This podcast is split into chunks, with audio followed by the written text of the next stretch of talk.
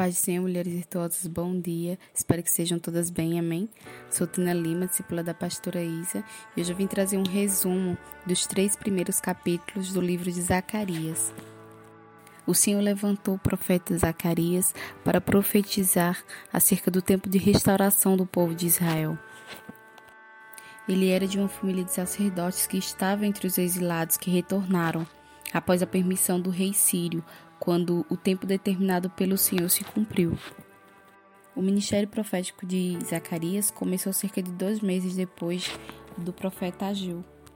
E a mensagem tanto de Ageu quanto de Zacarias era um encorajamento acerca da restauração do povo de Israel, da restauração do templo, das bênçãos, do novo tempo para o povo de Deus.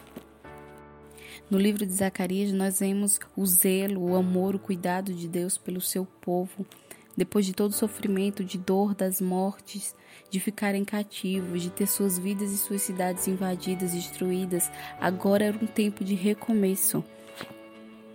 O povo tinha provado da ira do Senhor sobre eles, devido à sua desobediência. Porque, mesmo o Senhor levantando profetas para avisar acerca de tudo o que viria a acontecer se eles não se voltassem para o Senhor, o povo continuou desobedecendo. E o Senhor ele os entregou na, nas mãos dos seus inimigos. E eles viveram isso, esse sofrimento por cerca de 70 anos. Mas agora o Senhor os chamava para um tempo novo, para um tempo de recomeço. No capítulo 1, no versículo 3 diz assim: Portanto, diz-lhes: Assim diz o Senhor dos Exércitos: Tornai-vos para mim, diz o Senhor dos Exércitos, e tornarei para vós, diz o Senhor dos Exércitos. O Senhor havia retirado a sua presença do meio daquele povo, porque não ouviram o Senhor, porque não se desviaram das coisas erradas, dos caminhos errados que o Senhor havia alertado. Eles se afastaram do Senhor e o Senhor retirou a presença do meio deles. E eles passaram por todo o sofrimento. O Senhor tirou as bênçãos daquele povo e eles sofreram durante tantos anos, mas agora o Senhor chama esse povo para perto dele. O Senhor chama esse povo para se aproximar de novo, para se voltar para o Senhor, porque assim o Senhor retornará para eles. O povo de Deus havia se voltado contra Deus, havia se afastado da presença do Senhor por querer fazer a sua própria vontade, por adorar a outros deuses, por, por andar em caminhos que não agradavam ao Senhor.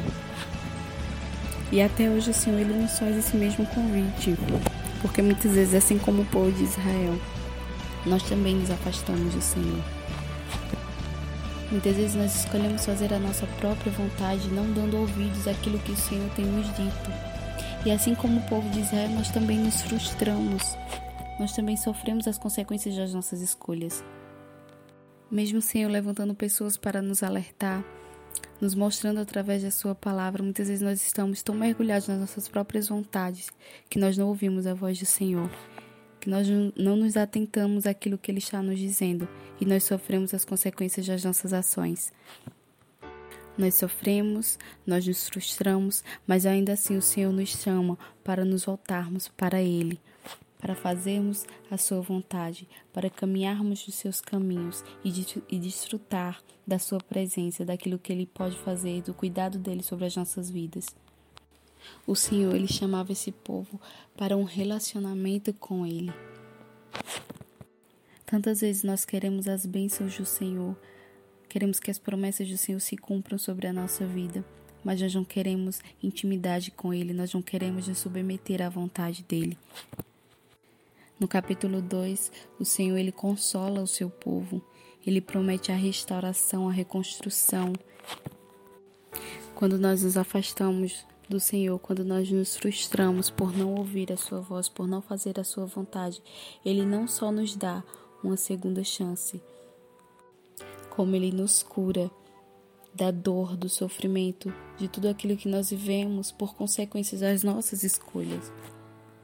Ele nos restaura, ele restaura os nossos sonhos, ele restaura tudo aquilo que foi destruído, aquilo que foi quebrado. Ele faz tudo novo.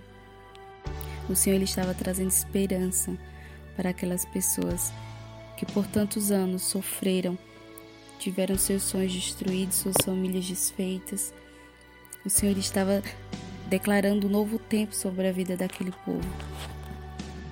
No capítulo 3, nós vemos Satanás no seu papel de acusador. Ele lança sua palavra de acusação ao sumo sacerdote acerca das suas vestes sujas, mas o anjo do Senhor o repreende. Ele sai em defesa. E no versículo 4 diz: Tira estas roupas sujas dele. E a ele lhe disse: Eis que fiz a iniquidade passar de ti, e te vestirei com outra vestimenta. Satanás está sempre lançando palavras de acusação sobre as nossas vidas para nos desmotivar, para nos afastar da presença do Senhor. Mas o Senhor, com a sua graça e misericórdia, nos dá novas vestes. Por meio do seu perdão, Ele nos purifica, Ele nos torna apto a estar na sua presença. O Senhor, Ele é o mesmo e Ele ainda nos faz o mesmo convite. Sempre que nos afastamos, sempre que caímos, Ele nos chama, Ele nos convida a retornar para Ele a retornar para o caminho dele, a nos submetermos à vontade dele. Ele nos restaura, ele nos dá novas vestes. Por mais que o inimigo nos acuse, por mais que ele diga que nós somos dignos, que, que somos impuros, é o Senhor que nos purifica, o Senhor nos ama. Ele é misericordioso para nos perdoar, para nos restaurar, para nos transformar, para nos purificar. Amém.